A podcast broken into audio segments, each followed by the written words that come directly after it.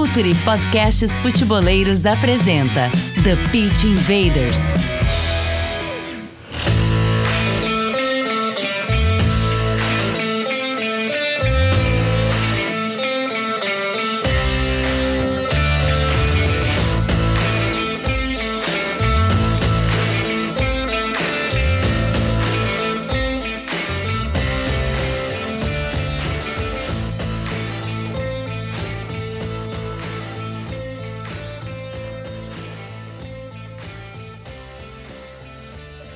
Olá, futeboleiros! Olá, futeboleiras! Futuri Podcasts apresenta The Pit Invaders, episódio 294. Quando eu falo esse número, eu me lembro sempre do episódio número 1, contando a época, o case Juventus. Quem tiver curiosidade, vai lá, deve estar no SoundCloud, imagino. E a gente está aqui todo esse tempo, todos esses quase 300 episódios, sempre falando de maneira profunda e séria sobre o jogo. Estamos aqui para Futuri Pro, o braço de inteligência de mercado profissional para clubes e agentes do Futuri, analistas de dados, analistas de mercado, tecnologia, experiência e processos que ajudam o seu clube a ganhar mais jogos e mais dinheiro. Contrate jogadores e treinadores alinhados ao seu plano e antes dos seus adversários. Entenda o que o mercado está buscando e saiba para quem vender. Monitoramento e análise de jovens talentos, valuation, processo seletivo de treinadores, radares de transferências para crédito de mecanismo de solidariedade, acesso a dados de tempo de contrato de todos os jogadores do Brasil, criação de banco de dados, time sombra e tudo que você precisa para fazer seu clube prosperar esportivo e financeiramente. Mande e-mail para contato.fulcre.com.br. O AnXBet, a maior casa de apostas do mundo. Meu nome, você já sabe, Eduardo Dias. Estamos no ar em mais uma invasão futeboleira. Invaders, com muita honra, o Futuro é parceiro e apoiador oficial da Confute Sul-Americana 2023. O evento acontece de 12 a 14 de julho no Rio de Janeiro, no Hotel Hilton Barra, e busca promover um ambiente de geração de negócios, networking e exposição de conteúdos que colaborem para o desenvolvimento da indústria do futebol da América do Sul. Em 2023, o evento contará com mais de 65 stands de empresas na feira de negócios, cinco salas de reunião exclusivas, sala de reunião compartilhadas, lounge VIP, oito estações startups e nova hub Confute, dois palcos com conteúdo simultâneo ao longo dos dias e muito mais. Para saber mais, confutesudamericana.com. Dali, Gabriel. Tudo bem, Edu? Prazer, bom demais, que quase 300, e assim, né, são 300 TPIs. Se a gente pegar todos os podcasts que a gente tem, a gente tem são praticamente. Eu estava fazendo a conta rápida aqui enquanto você falava, são praticamente 800 episódios que a gente lançou entre podcasts é, de, de, de, episódios esporádicos, de, de temas específicos, enfim. Bem legal chegar em, em, nesse número, quase 300 já aqui TPIs, com vários convidados, várias situações legais que a gente conversou e bora para mais um. Bora para mais um e um com um convidado que é, eu admiro demais. Amir Samaj, diretor da Esportes Vale. Seja bem-vindo, enfim, ao Futuro, seja bem-vindo ao TPI. Uma honra para a gente, Amir. Olá, Edu. Olá, Gabriel. Para mim, uma honra estar aqui. Fico muito honrado. Esse público apaixonado por futebol, apaixonado pelo negócio, pela indústria do futebol. Nada melhor nesse momento que os balanços saíram, nosso estudo saiu, deu muita repercussão poder olhar um pouco para esses números, especialmente a questão da TV, liga, divisão igualitária. Eu acho que tem muita coisa para ser debatida a partir desse balanço pós-pandemia em 2022. Demais, invaders, vamos invadir a indústria e a liga do Brasil.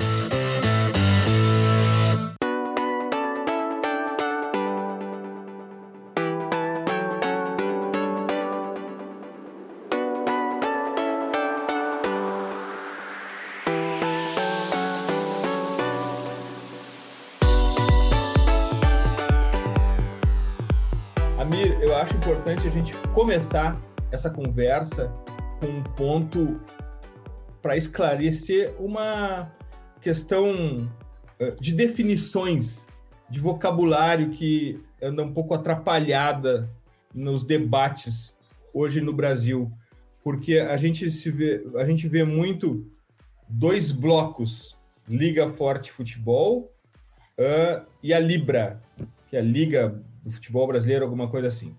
Bom, embora estejam com o nome Liga estampado, na verdade não há liga nenhuma nessa discussão, nesse debate.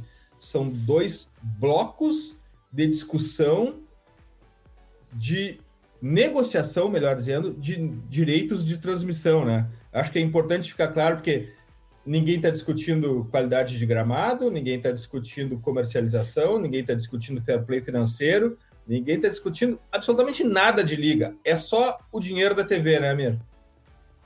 Pois é, a gente viveu isso com o Clube dos 13, que tinha, vamos dizer assim, um fórum específico que os clubes poderiam ter criado a liga a partir de um direito de transmissão. Então, é claro, é sempre bom lembrar que de todas as receitas das ligas no mundo e no Brasil não seria diferente, a TV é a principal, é, a maior. Então, por isso, todo mundo se apega a ela. Só que o que acontece? A Champions, a NBA, a NFL, ela tem várias receitas compartilhadas. Por exemplo, no caso da Champions, cada dólar que a Heineken, que a Lais pagam, a Adidas, isso é reverberado para os clubes participantes. Então não é só a TV da Champions, são as explorações comerciais que inclui aí direito de transmissão, patrocínios, tem a questão do match day, que a Champions meio que é, consegue fazer com hospitality, com ingressos. Então, finalmente, chegando ao nosso papo aqui, é, a gente está perdendo a oportunidade porque os clubes não têm capacidade de organização e de pensar exatamente coletivamente. Então, não é só um problema, ah, mas vamos deixar que os bancos, né? Tipo, eu até fiz uma crítica bastante dura, que XP e BTG recentemente, eles aparecem como os players. Eles não chutam bola, eles não contratam jogador, eles nem entendem direito porque são novos. Né? Se fosse, por exemplo, uma empresa mais das antigas, que já está há mais tempo, a gente poderia dizer, não, conhece os meandros. Não, eles são como as empreiteiras que vieram para construir os estádios e diziam que iam mudar o calendário. E elas saíram e o calendário continua do mesmo jeito. Então, é um poder muito maior. Então, os clubes têm esse poder, mas nós não temos hoje um, uma, uma, capacidade de, organização de dizer, dizer, o seguinte: vamos alugar uma, uma sala de um hotel, reunir os 40 clubes, fechar a porta e só sair de lá com o contrato assinado? Vamos. Não, eles não têm essa capacidade. Então tem que vir um BTG que vai, ele dá é, esse espaço, o próprio escritório, ou um XP, mas quando um deles está fazendo reuniões na Federação Paulista de Futebol, que vai ser a maior prejudicada. Eu sempre falo isso abertamente. Quem vai mais perder com a Liga é a Federação Paulista de Futebol, porque é o único estadual que realmente, ainda com os problemas, gera uma receita, repassa uma receita, e de repente estão fazendo reunião lá para decidir o futuro de uma liga que vai mudar o calendário, que o Brasileirão vai começar em final de fevereiro, março, e vai até novembro, jogos só no final de semana, domingo, 16 horas. Uma partida vai ser duas, talvez, utilizada para mercados internacionais, mas assim, o respeito ao torcedor é sábado e domingo, 16 horas, 18 horas. O clube vai decidir, não, eu quero jogar mais às 18 horas, eu quero jogar mais. O clube pode, ele, em fórum, tomar decisões, que a NBA é assim. A NBA chega e fala o seguinte: nenhum clube pode tomar decisão sozinha. Não, não pode, mas todos os clubes juntos podem tomar uma decisão que vai mudar a liga, porque a liga só está lá porque 30 clubes permitem que aquele executivo faça o que faz. Então, é o tempo todo como se os clubes estivessem no conselho de administração do futebol. Então, resumindo, eu acho que o modelo de não discutir qualidade do jogo, arbitragem, doping, justiça desportiva, internacionalização, os produtos, eu comento, por exemplo, a gente pode aprofundar um pouco mais. Um dos produtos que eu mais assisto hoje da NBA, das ligas europeias, são esse, esse highlight semanal que, que passa na detentora do direito, ESPN, por exemplo. Eu assisto na ESPN, algo que às vezes eu não consigo ver os jogos, está lá, toda a história contada, eu brinco, é um mini Globo Esporte semanal que o mundo acompanha. Então, eu não tenho dados, mas possivelmente para o público mais jovem, que acaba vendo isso na televisão, não, não, não na TV, mas na internet, esse programete é mais importante que o jogo. Então, cadê o programete do Brasil? Para ir para o mundo todo, contando sobre os clubes. Então, os clubes não estão entendendo que o que aconteceu com o Clube dos 13 se repete agora. Por quê? Até um, uma fonte em off, numa matéria que saiu, comentou que uma, um dos grupos parece uma, uma CBF repaginada. São as mesmas práticas, Edu. Não muda. Então, eu acho que, resumindo, discutir televisão sem discutir, por exemplo, todo o resto, e todo o resto é todo o resto, não faz o menor sentido, porque então era melhor mudar a CBF, colocar a gente capaz, cria uma divisão liga dentro da CBF e deixa a CBF fazer, porque o que, que eu sinto? Para fazer mal feita a liga, que começa a dar problema, falta de controles, era melhor implementar uma mudança radical na CBF. Por que eu falo isso? Porque o presidente da CBF, sem nenhum demérito, ele está fazendo um trabalho muito bonito com o racismo, ele não tem preparo para tudo isso que a gente acabou de discutir aqui. E quem está por trás dele quer o status quo. Então, qual é a minha briga? Eu fico na rede social, no Twitter, eu sou inimigo, a CBF me tirou da feira dela, eu tinha um, uma palestra para dar, eles me tiraram. Então, o que, que eu aprendi? Estou incomodando os poderosos do poder. E eu sou o único, então eu vou continuar fazendo porque eu não quero estar na CBF, eu só quero que ela deixe a gente trabalhar. Por exemplo, eu quero que um clube que eu atenda seja reconhecido no exterior como um clube importante. A CBF não permite. Então, resumindo, é isso. Eu acho que a gente tem que conseguir a liga, mas se não, eu começaria do zero um projeto de reestruturação da CBF, onde a divisão liga é, seria um produto, onde os clubes teriam muito mais é, é, apelo, e o presidente da CBF um dos homens do clube. Quer dizer, a CBF vai ter que ter um presidente antenado com o futebol brasileiro. Hoje, cuidado que as federações sobrevivam, não faz nenhum sentido no sentido que nós estamos discutindo aqui, uma mudança radical com a Liga Brasileira. E, e assim, Amir, a gente está vivendo um momento, esse momento de renovação do, dos contratos de direito de TV, e óbvio que a gente poderia falar de outras coisas, a gente vê os próprios treinadores, quase que semanalmente, alguém está falando sobre gramado, alguém está falando sobre calendário. A gente está vendo agora a situação do Soares aqui no Brasil, é, falando sobre calendário, falando sobre as viagens, e isso acho que talvez nunca. Acho não, com certeza nunca foi amplamente discutido por aqui, mas a gente também vive esse momento da renegociação falando de uma liga que se a gente pensar em potencial, certamente é potencial cinco principais ligas é, do mundo hoje. E, e talvez o debate ainda esteja muito incipiente para algo específico, não? Com toda certeza, até porque o Brasil ele não, ele não olhou para o mundo. Então, eu sempre falo isso nas minhas palestras. O Brasil é um dos maiores mercados do futebol mundial, 160 milhões de fãs. Mas o mundo tem 4 bilhões de fãs, então é, é incompatível. O Barcelona, numa cidade com um milhão e meio de habitantes, Barcelona, 7 milhões e meio a Catalunha, tem muito mais fãs no mundo que todos os times da América Latina somados. Então, estar fechado no Brasil nos apequenou. Entretanto, nenhum mercado global tem 160 milhões de fãs. Então, se o Brasil vai para o mundo, ele vai colher os frutos de uma internacionalização. E eu falo, por exemplo, o Santos, que hoje é o coitadinho, né? Parece que o presidente do Santos está aceitando qualquer contrato aí para incluir mais 4 milhões no orçamento. Quer dizer, isso que me falou, a gente muito ligado ao Santos. Só para dar o exemplo do Santos, o Santos, numa liga brasileira, seria o primeiro carro-chefe da internacionalização por conta do Pelé, do próprio Neymar. Então, o Santos não entende o seu papel nesse processo. Eu posso falar de cada clube brasileiro, cada um tem uma história para contar. Então, o que, que eu sinto? Eu sinto que, assim, a discussão mais ampla é calendário. Pelas minhas contas, os estaduais eles diminuem mais de um terço o potencial das receitas atual. Por quê? Vamos lá, torcedor começou em fevereiro ali a estadual. Quando chega maio, o time dele já está com treinador mudado, jogador contundido, a torcida está com raiva. Uma torcida ficou feliz. Vamos lá, do Palmeiras. Corinthians em crise, São Paulo em crise, Santos em crise. Já queriam pedir o impeachment do presidente do Santos. Nem tinha chegado o Brasileirão ainda. Então, o Vasco da Gama, e eu tenho o pessoal que reclama que eu defendo muito pontos corridos ainda, e o pessoal que é mata-mata, eu falo, penso, penso, o Vasco viveu no período entre ser eliminado da Copa do Brasil e ser eliminado do Carioca, um mês parado, não tinha nada para o Vasco fazer. Quer dizer, não faz sentido em 2023 a gente viver essa era onde, de repente, porque assim, se um, cara, se um time é, é eliminado de uma Copa, ok, ele tem o Brasileirão para terminar, ele tem as entregas para o patrocinador, ele tem os contratos dos jogadores que ele pode cumprir, porque ele pode baixar o preço do ingresso, lotar o estádio. Tem mil opções a partir do momento que você tem a calendário. Então, o calendário brasileiro é mais importante que a liga. Por quê? Você mudou o calendário, em cinco anos, ou até em quatro anos, dependendo da aceleração, você vai lotar os estádios, que hoje estão com metade deles cheio. Naturalmente, ele vai aumentando, está aumentando, nós estamos vendo. Então, nós trabalhamos hoje com 50% de ocupação, podemos chegar a 80%. Isso aqui é um volume de dinheiro de bilheteria e sócios novo, que dobra praticamente. Nós temos a questão da TV, que, obviamente, em novos contratos, a gente poderia trabalhar com conteúdos highlights, que hoje a Inglaterra trabalha, se um dos pacotes é highlight, então a emissora falou, não vou ter direito ao jogo, eu só quero highlights, vai pagar muito caro, um bi de reais, vamos dizer assim, pelos highlights, porque ela vai reverberar em pacotes nas redes sociais, na própria emissora. Então, outra questão, humor. Imagina que a Liga tivesse um canal de humor, um porta dos fundos do futebol, vamos dizer assim, usando os clubes. Nossa, me sairia muito caro, não. É só pegar os bons comediantes torcedores, contrata esses caras, esses caras vão fazer por amor, e você vai ter um canal de humor que vão ter milhões de acessos de pessoas que não veem futebol. Então, o que eu tenho tentado explicar para os meus clientes é que o futebol, infelizmente, no Brasil, não é mais massa. Com os jovens se afastando do futebol, nós temos que criar conteúdos novos para que eles assistam. Então, vou dar um exemplo do mundo atual que o pessoal não vai acreditar, vai achar que é impossível, mas aconteceu, estou monitorando. O Barcelona tem esse contrato maravilhoso com o Spotify. Aí o Barcelona ia ter uma, um jogo decisivo com o Real Madrid, o jogo mais importante da, da temporada. E aí eles brincam de mexer na camisa, colocam a Rosalia na camisa, né? O CD da Rosalia, o CD, a, a, o álbum da Rosalia.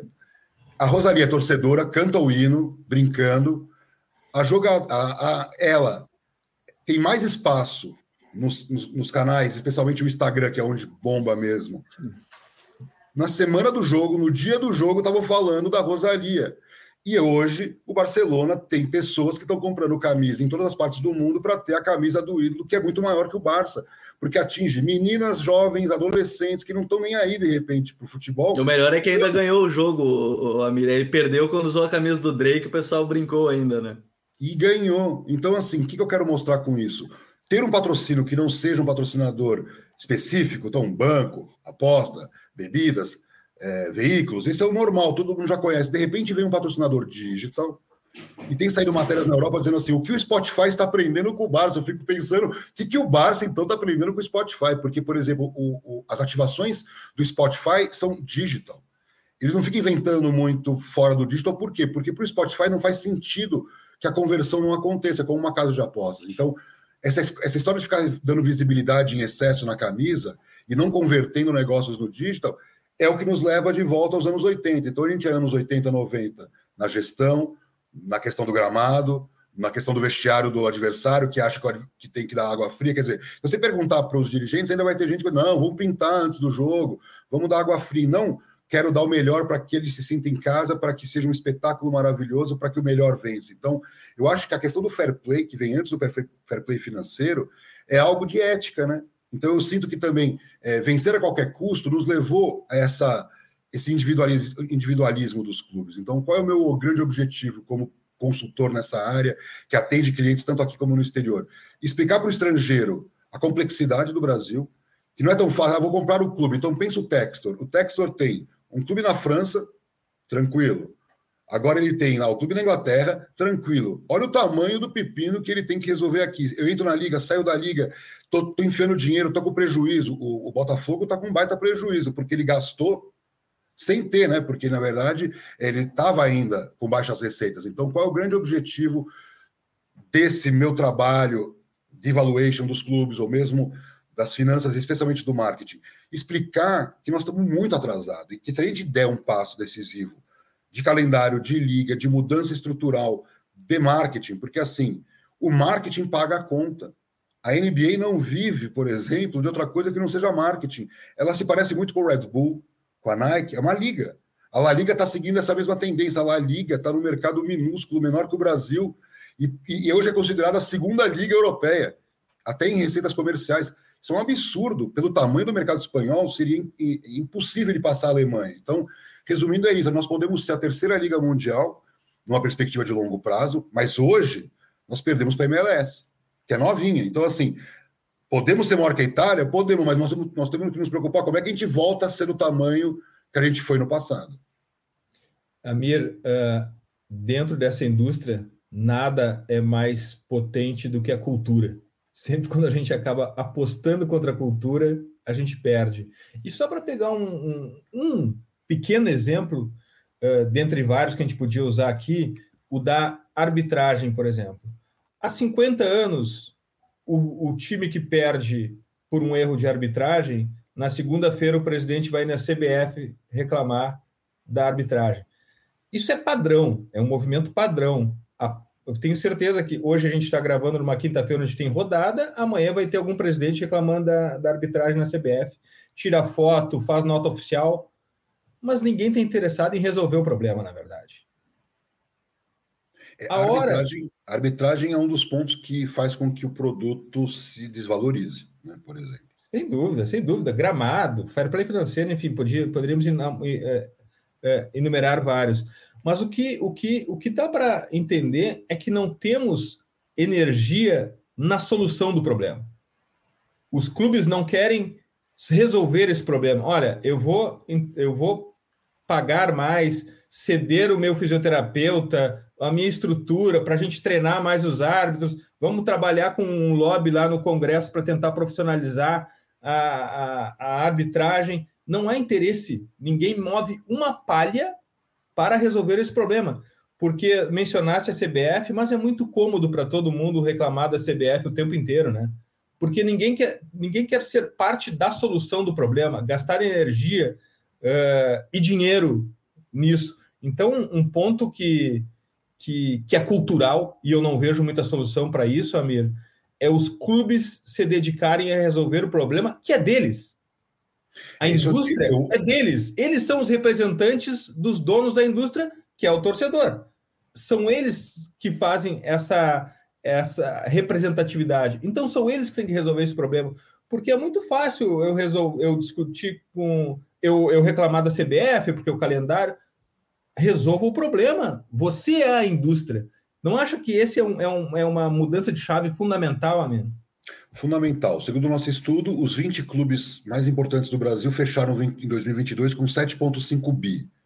Tirando venda de atletas, que foi 1,4 bi, quase 300 milhões de dólares, nós estamos falando em 6,1 bi de faturamento recorrente.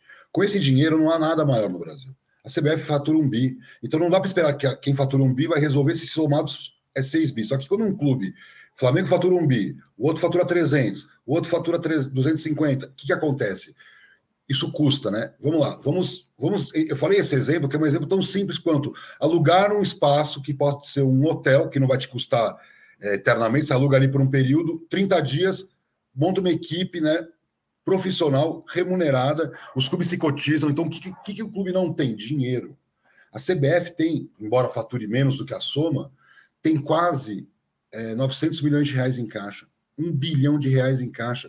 Quando um clube tem muito, vai ter 100 milhões, a maioria tem 2 milhões em caixa, 4. Então ele não tem dinheiro nem para pagar o, o salário. Então ele não consegue nem ao menos pensar o seguinte: pô, se eu desse aqui 30 mil reais cada clube, a gente organiza essa liga. 30 mil reais para não depender de XP, de BTG, de CBF, por quê? É óbvio que esses clubes têm que fazer a seguinte conta. Eu acho que tinha que contratar um americano que não entende nada de soccer, mas entende tudo de organização de liga, Contrato e americano. Amir, eu descobri que eu descobri que nessa indústria não entender nada de futebol é um ativo incrível. É, pega o cara da NBA, da NFL, ou mesmo da MLS, fala: vem cá, vocês estão faturando um bi contra 60 milhões, 70, 80 milhões daí de um time, ou 100 milhões, vamos dizer assim, quando um time acende a primeira divisão, os pequenininhos, Atlético Goianiense, Cuiabá, legal, 100 milhões contra um bilhão. Isso não existe. Então, o que nós temos que fazer convencer os grandes de que eles vão faturar 2 bi e o outro que faturava 100 vai faturar 200. Então, assim, ele não vai deixar de faturar. O que ele precisa é permitir que os outros faturem. Quando, enquanto o Flamengo, o Corinthians e outros, o Palmeiras, porque a presidente, a presidente do Palmeiras, que é uma pessoa que aparentemente tem mostrado uma determinação, ela tem dinheiro. Ela é o segundo clube mais rico. Ela podia ela montar esse grupo de trabalho e falar: vem cá, Grêmio, vem cá, Cruzeiro, vem cá, São Paulo, vocês são meus convidados. Ela não é dona de um império o clube mais rico do Brasil, né? Porque o Flamengo é muito rico, mas o, o Palmeiras está gastando menos que o Flamengo. Então o Palmeiras não precisa faturar tanto para se organizar. O, o, Flamengo não. O Flamengo está sempre na correria porque tem uma folha absurda. Tem pagamentos, né? Quando o time é campeão, absurdos. Então os clubes gastam. O Flamengo estava gastando mais de 700 milhões de futebol. Ele não pode faturar menos de um bico, senão ele se desequilibra. Então, qual é o grande problema desses clubes? Eles estão no máximo performance. Então, o Flamengo olha no balanço e fala: se eu não for campeão da Libertadores ou da Copa do Brasil, não fecho a conta. Nossa, não vou ajudar ninguém. Só que o que acontece? A partir do momento que o Flamengo joga numa liga competitiva, e vamos lá, a hora que o Sevilha é campeão europeu, a hora que o Betis melhora na tabela, Real Sociedade, Atlético de Madrid se transforma numa potência europeia, não só na questão de jogadores, comprar e vender jogador, não, como marketing, estádio. Então, a Liga Espanhola, que era a pior hoje está se, tá sendo tratada como a melhor, por quê?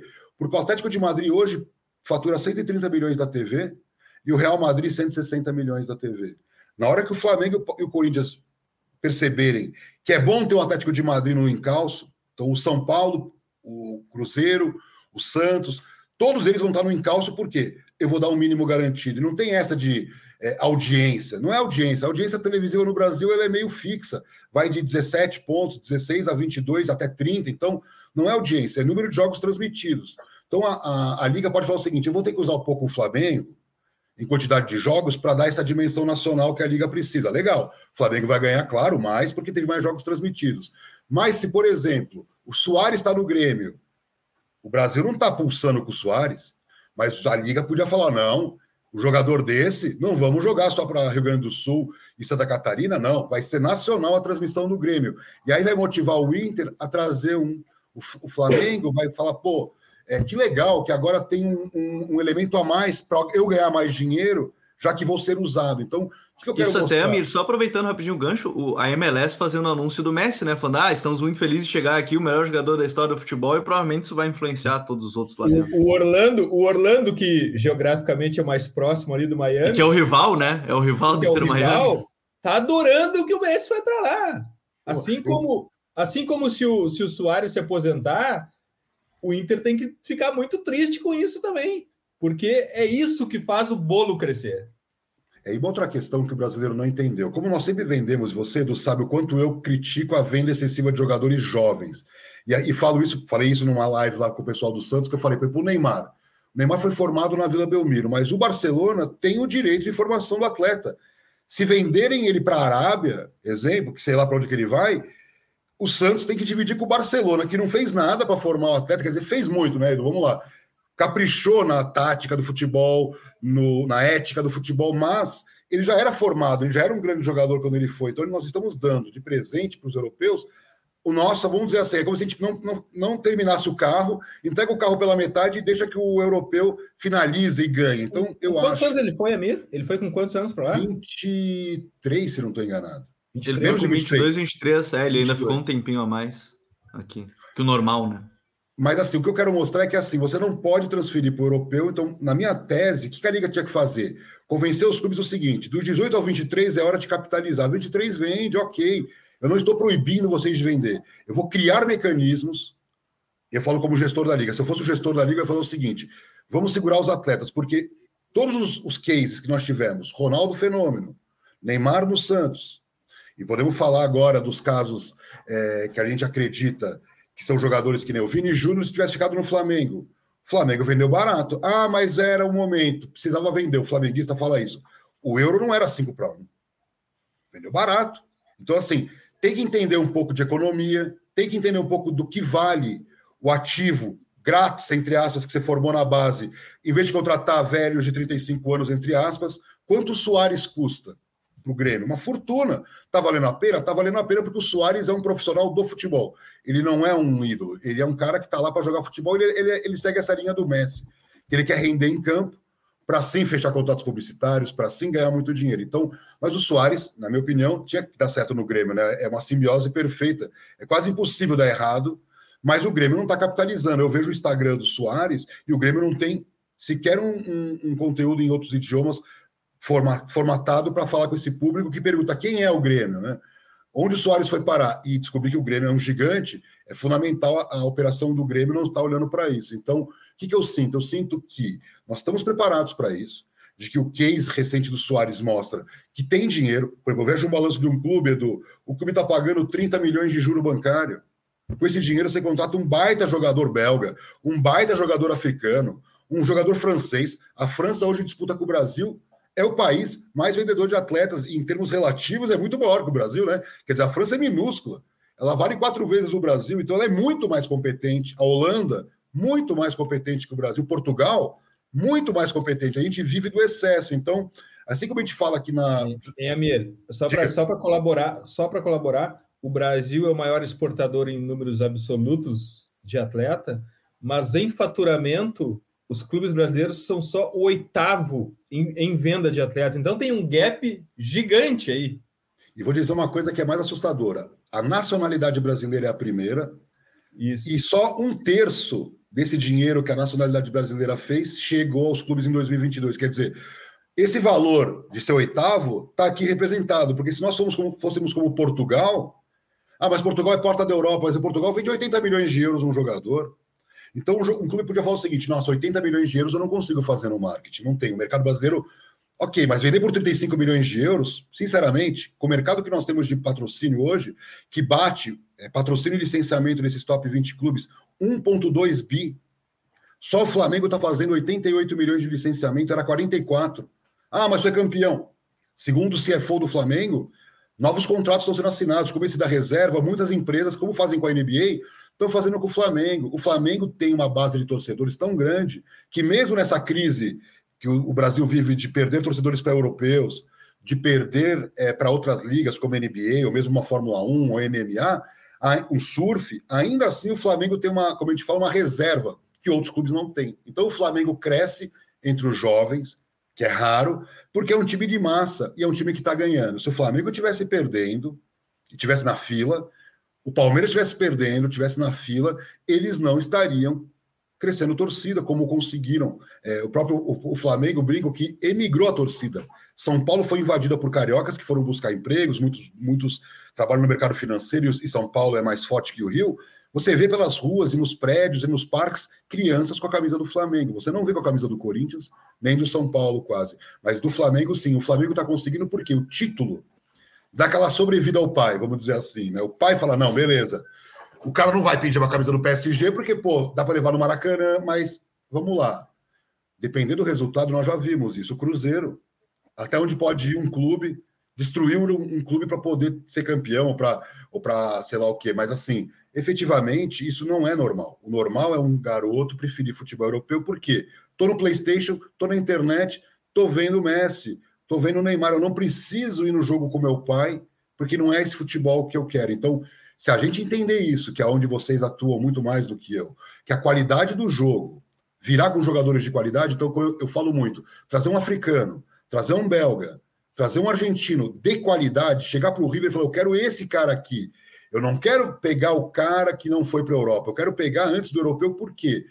Scouting, o europeu, ele prefere pagar caro testado. Nós podemos trazer jogadores, por exemplo, colombianos, e abrir mercado, porque assim, onde eu, onde eu entro? Se eu pudesse ajudar o CFO e o homem do futebol, eu ia dizer o seguinte: esse aqui tem um baita potencial, olha o perfil dele, veio de comunidade, mãe trabalhadora, educou bem esse menino. Eu não olharia para a questão técnica, eu só olho para a parte extra-campo. E quanto mais próxima a comunidade, porque eu, eu trabalho com basquete hoje, eu percebo, o basquete é muito pobre em relação ao futebol, não dá nem para comparar no Brasil. Mas todo jogador é antenado com essas questões sociais. O basquete eu brinco que é hip hop e o futebol é samba. E o samba é um pouco assim, diversão e drible e felicidade. E o basquete também é drible, também é ginga, mas eles estão muito preocupados, eles são é, é, relacionados muito à questão comunitária e principalmente essa questão é, de ascensão social. Então, o jogador brasileiro negro do futebol é igualzinho ao jogador de basquete negro americano. Você vai aos, aos ginásios, por exemplo, nas regiões onde tem pouco negro, próprio Denver, que foi campeão agora, o Denver Nuggets, são homens negros jogando para pessoas brancas. É igualzinho o futebol brasileiro hoje, que elitizou, né? Antes você tinha negros na arquibancada, hoje nem isso. Então, o que, que eu quero mostrar? Nós temos como aprender, fazer um futebol popular, fazer um futebol acessível e, ao mesmo tempo, um futebol altamente valioso. O dono do season ticket, o abono, na Europa, paga muito pouco em relação ao preço de ingresso ali na bilheteria, considerando ainda mercado secundário. Quer dizer, o dono do season ticket ele é um rei. Ele paga caro, ele tem que pagar, mas ele pode pagar, por exemplo, vamos dizer assim, aqui no Brasil, a gente poderia vender season tickets baratos a 700 reais por ano, dividido em 12 parcelas, que é bastante aceitável, e o ingresso a 200, 300 reais. E levar esse público popular a fidelizar, porque ele vai fidelizar, 50 pau por mês, 60 pau por mês para levar a família, dois ingressos, e o cara possa estar tá lá lotando o estádio. Por que, que eu estou falando isso? Porque só lotar de rico, o que fez o futebol brasileiro? Uma elitização que não corrobora com a história do futebol, e voltou uma cultura. A população, a mídia, vai todo mundo apoiar essa liga se ela tiver sim uma preocupação, hoje eu vejo social, social de levar os clubes para dentro das escolas, valores positivos. Então, por exemplo, só para dar um exemplo do Barça, o Barça tem uma marca chamada Beco, que é turca, de é, é, produtos ele, é, eletrônicos para casa, né, para o lar. A Beco pegou o Piquet e colocou o Piquet, na época, como um, um porta-voz da alimentação saudável. Então, a marca que faz televisores ia nas escolas, lá perto do, do onde estava o Barça, para falar de alimentação saudável, porque é importante as crianças se alimentarem de forma saudável, praticar esporte. Então, que qualquer marca pode fazer isso, marca de aposta, marca de refrigerante, marca de carro, trazer valores positivos. Então, a liga tem que ensinar os clubes. Então, vamos lá, vai ter uma marca na camisa, uma nas costas, sei lá, uma na manga, então três marcas, acabou. Ah, mas eu vou perder dinheiro. Não, a liga compra os espaços, te paga e te ensina a ganhar dinheiro com 30 patrocinadores pagando 1, 2 milhões. Então você tem lá dois, três patrocinadores que pagam mais na camisa, e aqueles menores de 1, 2 milhões vão fazer 60 milhões, 40 milhões. Então, cada clube vai ter sua receita de marketing garantida, porque a liga ajuda, a liga ensina. Mas o que a liga não quer? Por exemplo, o Santos, eu estava comentando, o Santos podia jogar no Morumbi, metade da temporada. Já que não tem Paquembu, ia botar 20 mil lá. A média dele é 4 mil na Vila. Ele está atrapalhando o futebol brasileiro, o Santos, hoje, com média de 4 mil. Então, ai, mas eu gosto de jogar na Vila. Não dá. Se você quer ser um clube grande, você tem que jogar para 20, 30 mil. A Vila não, com, não comporta. Então, levar jogos no Allianz, por exemplo, será que o torcedor, torcedor Santista não poderia ir nos estádios dos rivais para conhecer, uma oportunidade também, né, de, de ter essa capacidade de ir ao estádio do rival e não depredar, vamos dizer assim. Então, o que, que eu sinto, sabe, Edu? Nós estamos precisando entrar numa era onde a liga pacifica essa relação entre os clubes. Os clubes não falam mais da competição, como você falou, falar mal da arbitragem, não. Vai ter um comitê de arbitragem esperando a crítica para poder punir, treinar. Mas assim, você não pode esperar que um bancário que de manhã está lá, gerente de banco, vai aguentar uma pressão dessa de 30, 40 mil torcedores. Ele não está preparado. Ele é preparado fisicamente, até psicologicamente, tecnicamente, mas ele não é um profissional da arbitragem. Por quê? Com 45 anos, ele vai abandonar a arbitragem e vai fazer o quê, né? Não há plano de carreira, não há aposentadoria. Os, mesmo os ex-árbitros me contavam que todas as contribuições que saem do borderô não são válidas no INSS depois. Então, o que o cara tem que ter? Ele tem que ter uma carreira oficial, vamos dizer assim, e vamos exigir desse cara que ele seja o melhor árbitro do mundo. Então, acho que a profissionalização que é igual do jogador, né, Edu?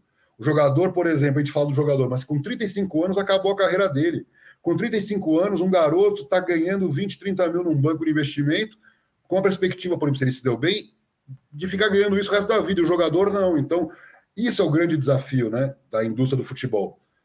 Desde o calendário, passando pela liga, o pós-carreira, a questão da arbitragem, vamos lá, a questão do doping. Né? Hoje nós estamos vendo como o doping é é, pesado né, em algumas ligas, com punições severas, o próprio vôlei, né, vamos dizer assim.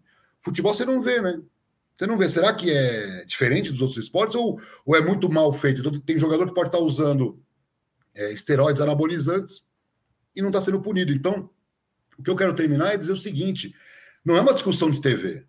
A TV pode unir os interesses. Né? Então, por exemplo, eu falo Cruzeiro, Grêmio, Inter, Atlético, Botafogo, Vasco.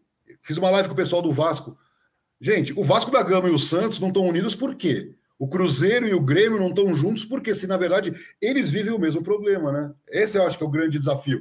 Não dá para convencer o Flamengo, mas o Cruzeiro, o Grêmio, o Atlético Mineiro e o Botafogo estão na mesma situação, que é o quê? Eu quero viver essa realidade de Liga Espanhola, de NBA. Eu fiz uma análise sobre a NBA, uma coisa meio assustadora. A diferença entre o que mais ganha da TV e o que menos ganha quase que inexiste.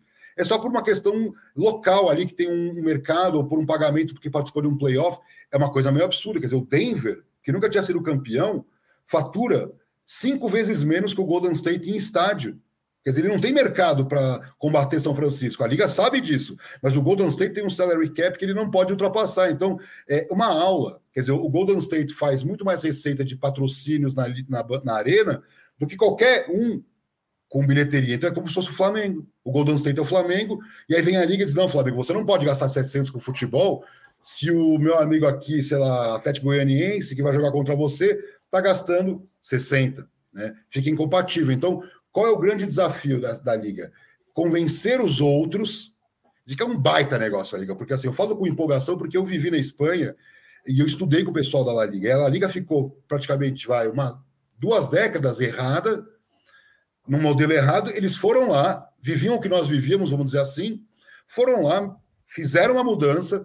E aí, quando você tem um Sevilha campeão europeu, batendo em inglês, batendo italiano, batendo francês, você fala: opa, o Sevilha não vai ser campeão, talvez espanhol por conta né, da diferença, mas ele está conseguindo ser campeão europeu Ele está conseguindo ser campeão de uma Sul-Americana. Então, é importante para o Sevilha ser o rei da Europa. Não, mas ele não é da Champions, ok, mas ele, para que ele era, eu peguei o Sevilha na segunda divisão em 2000 na Espanha. Quer dizer, o Sevilha sai de uma segunda divisão em 2000, passa um ostracismo de 20 anos e só agora, com a mudança radical dos contratos televisivos, e não é só contrato televisivo, vamos lá, está tendo agora uma tensão entre Barcelona, Real Madrid e a Liga. Ok. Vamos, agora esse contrato gigantesco de mercado americano para a Liga. Estão mandando quem? Atlético de Madrid, Valência, Atlético Bilbao, Sevilha. São esses clubes que estão sendo usados porque eles são parte desse processo de consolidação da La Liga. É, a Bundesliga, por exemplo, é o modelo ideal e a liga mais imperfeita. Por quê? Porque os outros clubes se acomodaram, com, com exceção vai, do Borussia Dortmund, que conseguiu uma certa projeção internacional, mas também é muito acanhado. Schalke 04, Werder Bremen, Bayer Leverkusen, onde eles estão globalmente.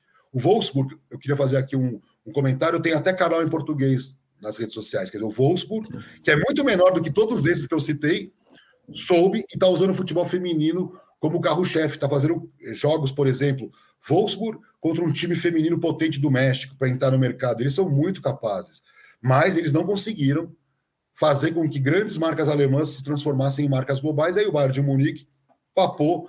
E essa é a grande, a grande verdade. O Bayern de Munique, entre os times europeus, é o que menos ganha da TV local, porque tem um equilíbrio enorme. Então, isso nós podemos cuidar. Quer dizer, nós temos tantos exemplos bons e ruins a gente pode fazer a maior liga do mundo em termos competitivos. Por quê? Quando você fala, eu estava vendo agora o material que publicaram que reverberou muito, os campeões dos últimos anos das ligas. Quando tiver muito campeões, vai ser o caso da Premier League, que vai ter ali uma alternância, acabou. Nós temos essa capacidade, nós temos, mas esse é o grande valor que não está sendo trabalhado pelo mercado brasileiro. O tamanho do mercado brasileiro, dos clubes, né, é muito maior do que tirando a Inglaterra por conta de PIB, né, que fica um pouco de, é, defasado, daria para a gente disputar com a La Liga, porque a La Liga fatura 3 bi de euros. Nós faturamos 1 bi, vamos dizer assim. Dá para chegar. A gente não fez nada. A La Liga está no topo, né? ela está batendo no teto, vamos dizer assim, ela está indo para outros mercados para tentar crescer. Nós temos tudo por fazer. E aí que me dá uma angústia, porque quando você tem tudo por fazer, você não sabe por onde começar. O, Amir, eu tenho uma. A gente falou tanto da NBA, você citou tanto NBA, e eu recentemente tenho assistido bem mais NBA também. E a gente está falando aqui de direito de transmissão e tudo, e uma coisa que me chama muita atenção nessa relação NBA e transmissões, é, eu acho até que é uma coisa meio boba e simples, mas eu acho que atrai, a gente está falando do público mais jovem, que está muito difícil hoje em dia ver highlights, tá ali vendo Netflix e de repente é um lance, acha legal. É que a NBA, por exemplo, nas redes sociais, seja YouTube, Twitter tudo mais, eles não derrubam vídeos de lances. É, eu acho que isso é muito simples, eu acho que é até bobo, eu não sei o quanto isso influencia dentro de um contrato, obviamente, mas eu tenho a impressão que essa seria também uma forma de tentar atrair esse público mais jovem, porque você tá no Twitter no, no momento de jogo da NBA, o que mais acontece é ver o highlight de uma enterrada, de uma cesta bonita, e em nenhum momento aparece ele, ah, derrubado por direitos. E às vezes você quer ver um gol no Twitter e você não consegue, até porque o Brasileirão não tem um perfil oficial para postar os gols. Os caras estão divulgando o produto deles, né? Eu não posso. Exatamente. É, é, isso que me pega muito. É isso que me pega, porque eles estão divulgando de graça, mostrando um lance legal, tipo uma enterrada, uma jogada bonita. Só uma coisa, o Twitter tem contrato, gente... o Twitter tem contrato com a NBA, é parceiro de mídia da NBA, né? Por isso. Pois é, então assim, às vezes parece um negócio muito pequeno, mas o Brasileirão não tem nenhum perfil que posta os gols pra gente, assim, toda hora. A gente tem o perfil do Brasileirão oficial nas redes, mas ele não fica postando em tempo real os gols. Então, às vezes, o cara quer ver o gol e não consegue também. Talvez seja uma coisa pequena que, nesse foco de atrair o público mais jovem, a gente nem consegue também, Amir. Eu vou falar uma coisa para você. É, eu, eu, eu, atendo a Liga Gaúcha de Futsal, é uma liga incrível, porque é uma liga regional, mas é a segunda liga regional do seu esporte. Então, ela se transforma numa baita, uma baita experiência, né? Estar tá com eles ali. É, presidente Nelsinho, que é um ex-jogador, que é um cara que tem ali um aparato né, de executivos para ajudar, mas assim, a Liga Gaúcha hoje, por exemplo, tem potências que estão na Liga Nacional.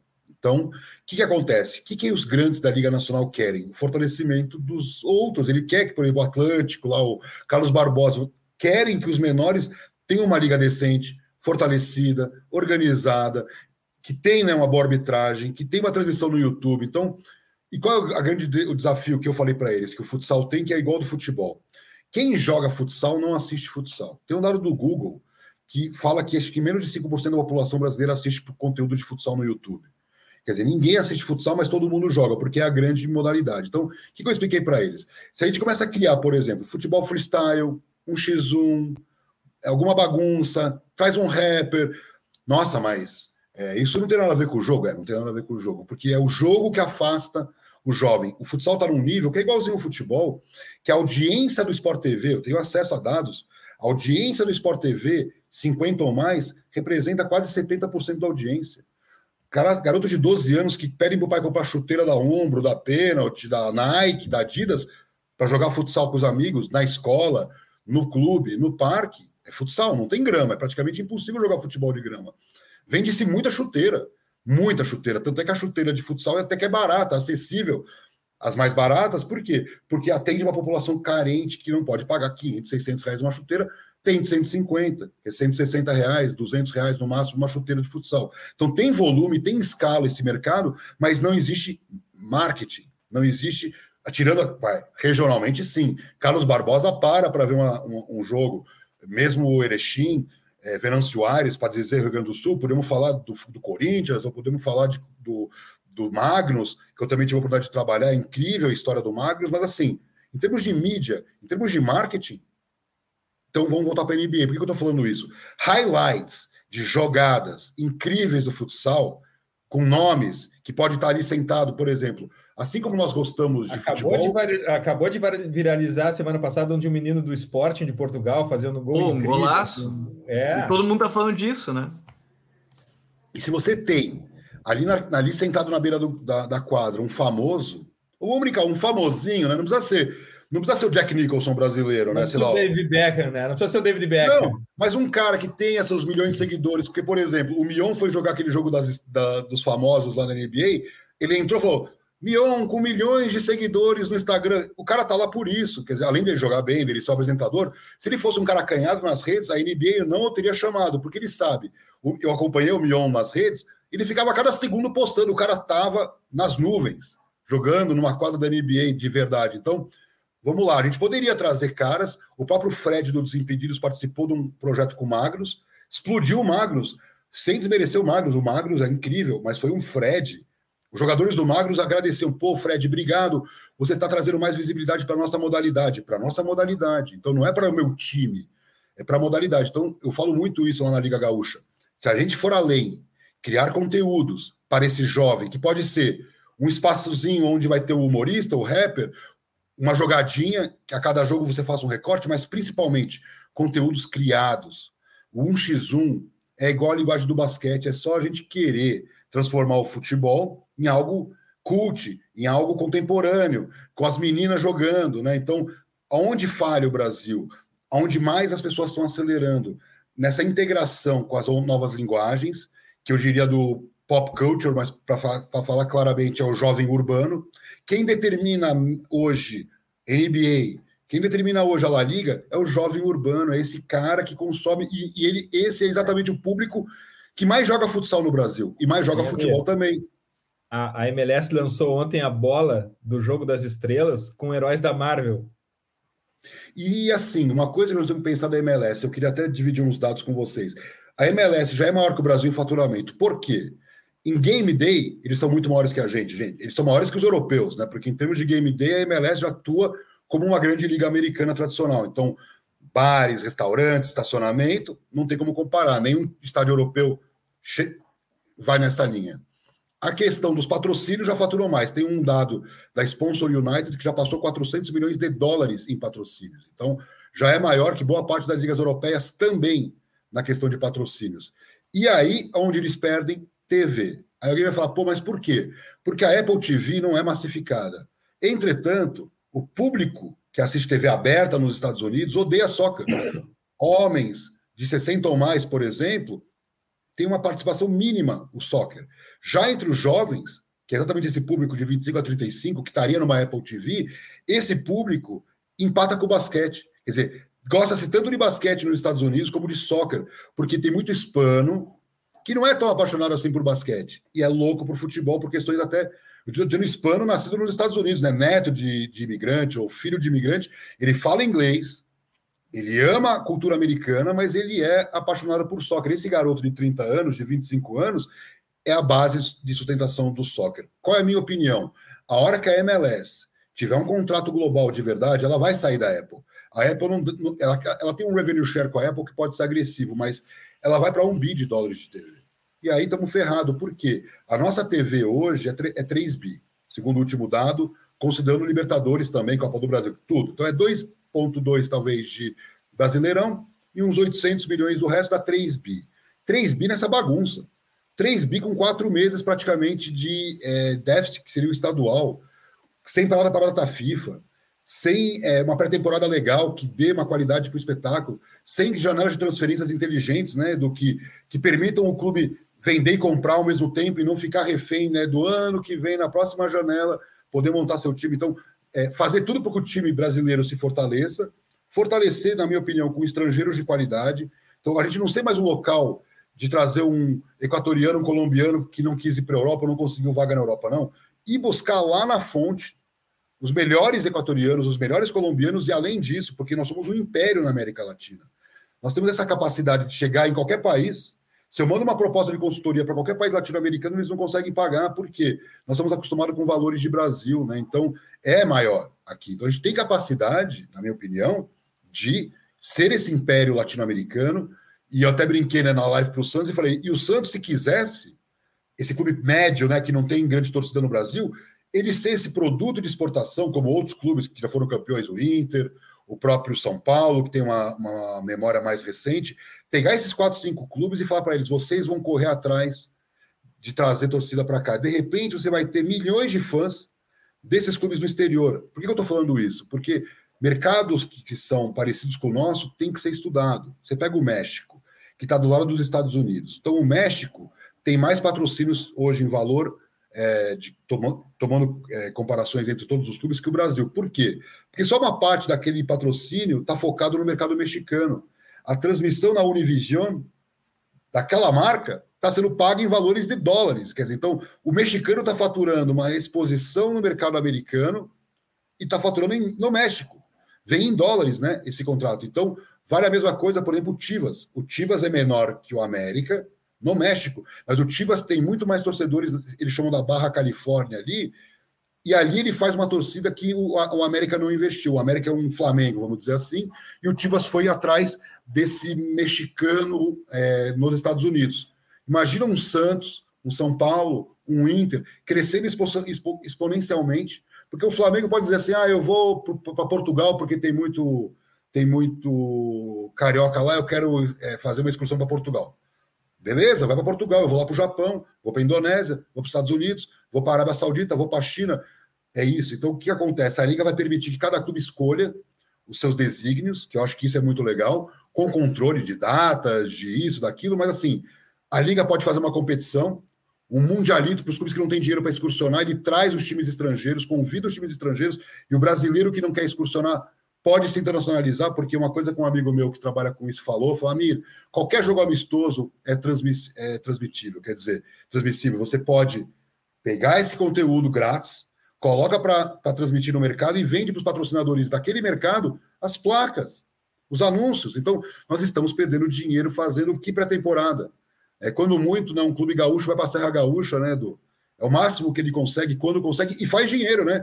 Tem marcas que patrocinam, ele já tem esse modelo construído. A Serra Gaúcha é incrível. Agora, imagina poder ir para o Japão, poder ir para a Indonésia. A Polônia, eu sempre, sempre, sempre cito a Polônia, que a Polônia é louca para futebol e tem uma os liga fraca. culturalmente, os clubes gaúchos contratam muitos jogadores argentinos e uruguaios. É uma grande oportunidade deles também se conectarem com esse, com esse público, né? E eu falo uma coisa, é, eu sempre falo para o meu cliente: tem dois tipos de KPIs, que são os Key Performance Indicators. Tem o KPI Revenue, legal que o Brasil perde, é tipo game, né? O Brasil é o país mais gamer proporcionalmente do mundo, um dos mais, tirando os asiáticos, está lá no top, mas em termos de revenue ele não está nem entre os top 10. É uma realidade, acho que é o 13 terceiro em faturamento. O Brasil é enorme. O mercado gamer brasileiro é maior que o futebol, né? considerando console e tudo. Maior que o futebol. Se fatura mais com game no Brasil do que com clube de futebol. Mas, quando a gente olha para engagement, né? muda revenue e põe engagement. Então, Vamos lá, uma marca global, tipo Visa, Mastercard, Coca-Cola, lança uma campanha cujo objetivo é engajar o torcedor, não vender, mas sim conectar a marca com o torcedor. o Brasil vai vencer e o México vai ser em segundo. Porque os dados mundiais falam México, Brasil e Indonésia são os países que mais baixam apps grátis no mundo. Quando tem que pagar, eles não aparecem no ranking. Quer dizer, é uma questão de renda. Mas nós temos a população. O Brasil fala assim, 90% conectada. O cara não tem televisão em casa, mas está assistindo pela internet. Se ele for jovem, é isso. Então, eu vejo o Brasil com um potencial muito grande, sabe, da gente fazer uma revolução através da mudança do calendário, da mudança para a liga e da exploração comercial das oportunidades. Por quê? Eu tenho uma opinião que o pessoal nunca vai corroborar, mas é muito clara. A brasilidade, hoje se fala a camisa da seleção brasileira, mas a brasilidade verdadeira é o time brasileiro, não é a camisa. Eu volto para a Espanha. A camisa da seleção espanhola não representa o futebol espanhol. Por quê? Porque cada comunidade autônoma tem uma tradição, uma história, uma cultura. Como chamar o Barcelona de espanhol? Não dá. Como chamar o Basco de espanhol? Não dá. Então a seleção espanhola não representa o futebol espanhol. Quem representa o futebol espanhol são seus times, seus grandes times nas suas comunidades. Voltando para o futebol brasileiro, não dá para comparar a força do Flamengo, do Grêmio, do Corinthians com a seleção brasileira, localmente. Agora, internacionalmente, quem foi pentacampeão? Então, quem cedeu os jogadores? Se a gente começar a contar de 58 até 2002, foram os times, com exceção do Ronaldo Fenômeno ali, com aquela passagem relâmpago, foram os clubes brasileiros. Então, a gente, eu falo isso, vamos contar a história da seleção brasileira pela Liga, pelos clubes, porque o que eu aprendi estudando os números da França, Alemanha, a própria Inglaterra, que agora tem uma seleção que é incrível, que na minha opinião foi a seleção que eu mais curti ver na Copa do Mundo. Eles perceberam que a competição, a liga, tem que representar a, o país. Então, por exemplo, a Liga Alemã, com mil defeitos, ela representa a seleção alemã. A Liga Inglesa, devagarzinho, não está conseguindo ainda, mas devagarinho ela está mudando, a seleção inglesa está melhor graças à Premier League. Então, eu acho isso positivo. A França, a mesma coisa. A seleção francesa, ela tem jogadores espetaculares que são formados na base, que muitos são até filhos de imigrantes nos bairros periféricos né, das cidades francesas. Onde nós estamos errando? Nós estamos mandando jogadores para a Europa com 18 anos e pode ver, eles perdem a conexão com o país de origem deles. Eu não estou dizendo fazer um projeto social, eu estou dizendo viver a paixão pelo seu clube, pela seleção. Então eu acho que o que a Liga tem que fazer, se eu fosse hoje o, desenhar o storytelling da Liga, é pensar em Alemanha, é pensar em Inglaterra, ó, ó, a gente pode fazer uma competição que represente a seleção brasileira. E aí, hoje, a rejeição à seleção brasileira, que segundo o Datafolha está em 50%, e que já foi 10%, o que eu quero dizer com isso? Tinha mais gente que gostava da seleção do que era torcedor de futebol no Brasil. Sempre teve um não torcedor. O não torcedor era, sempre foi 20%. Agora nós temos o torcedor que não gosta. E isso que me assusta. Quer dizer, o cara se diz torcedor de futebol, mas odeia a seleção brasileira. 50% deles. Então, é, eu até falei, as pesquisas mostravam isso, que o brasileiro usava a Copa do Mundo Sempre usou, mas agora ficou explícito. Não pela seleção. Era desculpa para matar o trabalho, fazer um churrascão e ficar com a família e com os amigos. E isso brasileiro dá valor. E isso me assusta, porque tinha que ser o contrário.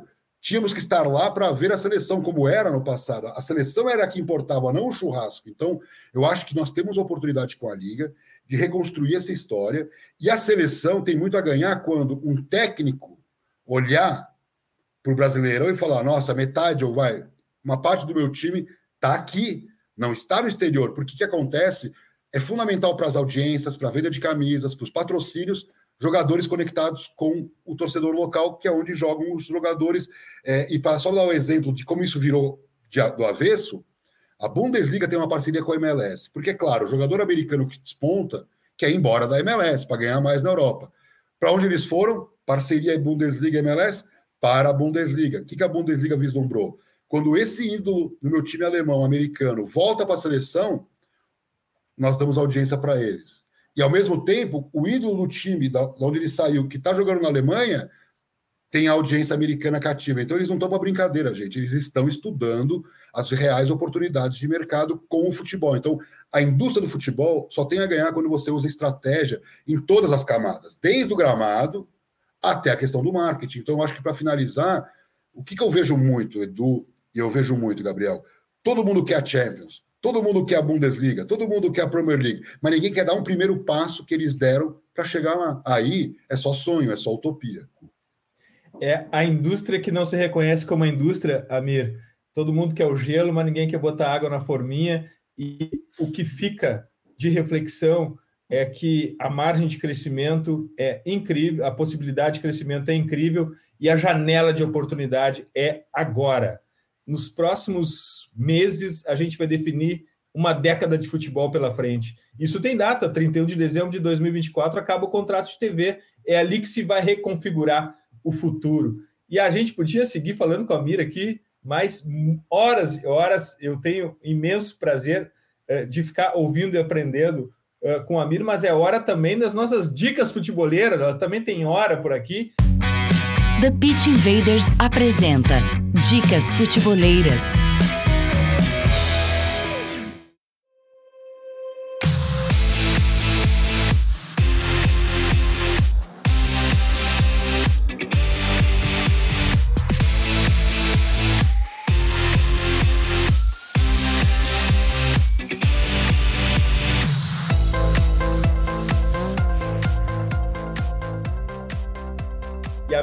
Dica futeboleira dessa semana é sobre um treinador que eu admiro bastante, já foi tema aqui de dica futeboleira, Andoni Iraola, ex-treinador do Raio Valecano, que agora chega na Premier League, já que acaba de ser anunciado pelo Bournemouth. Para quem não conhece ainda, é um bom cartão de visitas a entrevistas para a Sky Sports. Vale ler para entender as ideias de mais um bielcista na Premier League. Os assinantes da Drive, a newsletter do Futebol Clube, já receberam esse conteúdo. Lembrando que o link para todas as dicas futeboleiras estão no post de descrição deste episódio no futuri.com.br. Gabriel, tua dica futeboleira?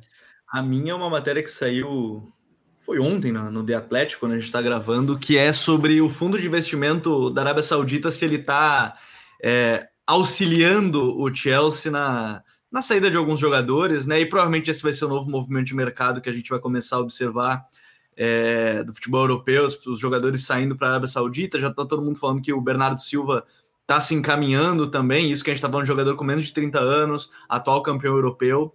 Então é um movimento que me gera muita curiosidade, como é que vai acontecer, o que vai acontecer, porque os valores que a gente vê de contrato, de, de, de, de valor para contratação são bem exorbitantes, bem altos na tentativa aí de, de atrair um público maior. Também a gente já falou alguns momentos de questão de sports washing, mas enfim, é uma matéria bem legal do The falando especificamente da questão Chelsea, né, da Clear Capital, que é, é o, o, sócio majoritário, obviamente, é o Todd Boyle, né, do, o dono do Chelsea, e que alguns jogadores estão saindo para a Arábia Saudita, que tem investimentos fortes também na própria Clara Capital. Então, matéria bem legal do The Athletic, que provavelmente é o um novo movimento de mercado que a gente vai começar a observar, já que a gente está falando tanto de indústria por aqui hoje.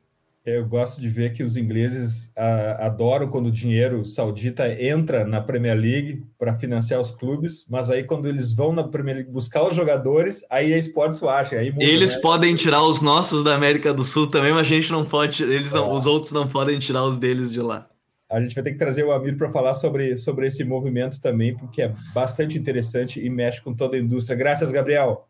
Valeu, Edu. Valeu todo mundo que acompanhou. Obrigado mais uma vez ao Amir que esteve aqui com a gente. Foi uma aula, foi legal demais. É um tema bem importante que, que eu acho que está cada vez mais em voga é, nos últimos meses. Então, obrigado mais uma vez a todo mundo que nos acompanhou por aqui. Amir, Valeu. tua dica futeboleira? Vou passar duas dicas. Uma, quem quiser é, entrar no, no Instagram do Inter Miami para ver a marca que o Inter Miami criou para o Messi, é uma coisa de cinema, tá, tá na nossa newsletter. Não sei exatamente quem acessa o LinkedIn, nós temos uma newsletter global lá e nós publicamos sobre isso, é, colocando é, o Messi como um impulsionador de Miami como uma soccer city nos Estados Unidos. Miami hoje é a sétima soccer city dos Estados Unidos em volume de fãs pelos dados da Nielsen. E, na minha opinião, ela pode saltar aí para um terceiro posto. Estamos falando de Nova York, Los Angeles, Houston, ela é muito menor.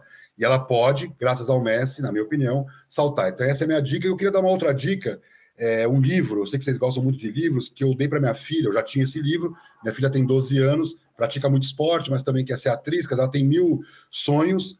E a gente usa muito o esporte, né, Edu? A gente fala muito isso há muito tempo, para empoderar jovens que tem né, é, uma carreira fora do esporte, o esporte apenas como um elemento da sua vida. Então, eu dei para ela esse livro, que chama Código do Talento, do Daniel Coyle, que explica, e aí eu volto ao futsal, esse Daniel Coyle cita o futsal como o sucesso do futebol brasileiro. Assim como ele fala que na Áustria tocam muito violino e por isso na Áustria tem tão bons é, músicos, no Brasil são tão bons futebolistas porque, segundo ele, se joga futsal num espaço reduzido com bola pesada que obriga o jovem a ter tantas horas de futsal praticado antes né, de virar um jogador profissional que ele nem precisa pensar. Né? O Neymar não pensa antes de jogar, então ele aprendeu isso nas canchas de futsal. Então eu queria deixar essa dica porque eu passei para minha filha, ela, tá, ela amou porque são dicas para você encarar a vida, não só o esporte, mas a vida educacional, né? E também a vida pessoalmente falando, né? De enfrentar os desafios, de, de, de driblar, né? Os obstáculos. Então eu queria deixar essa mensagem que é uma das coisas que eu tenho muita ênfase como pai, mas também como profissional, de atuar muito nessa frente de redução do sedentarismo infanto-juvenil. É uma doença que o Brasil vive, por N motivos, podemos falar de questões de renda, mas tem países pobres pelo mundo que praticam mais esporte que o Brasil. Então, eu acho que nós temos uma cultura a ser criada e o clube de futebol tem que entender. Desculpem me estender, mas é uma coisa muito interessante que há estudos da YouGov que mostram que o principal motivo para uma pessoa torcer para um determinado esporte ela ter praticado esse esporte. Então, população jovem, sadia, praticante de esporte é maior base de consumidores da sua marca. Então, não faz sentido os clubes não falarem de prática esportiva saudável dos jovens no Brasil. Então, obrigado mais uma vez, gente. Uma honra. Quem quiser me acompanhar nas redes sociais, vai ser um prazer interagir. E no nosso site, os nossos estudos estão lá disponíveis. Obrigado uma vez mais. Amir, eu quero reafirmar a minha admiração por ti e pelo teu trabalho e também agradecer como integrante da indústria por tudo que tu tem feito pela indústria e, e, e essa reflexão que tu deixou para a gente aqui, reflexão barra, barra provocação em alguns pontos, ela é fundamental para irmos a, a, adiante. Obrigado por estares ajudando a indústria a caminhar, a indústria que não se reconhece como indústria. Obrigado, Amir. Valeu, Futeboleiras, valeu. futeboleiros, futeboleiras, futeboleiras, nós somos o Futuri e temos um convite para vocês pense o jogo. Abraço e até a próxima invasão. Defeat Invaders.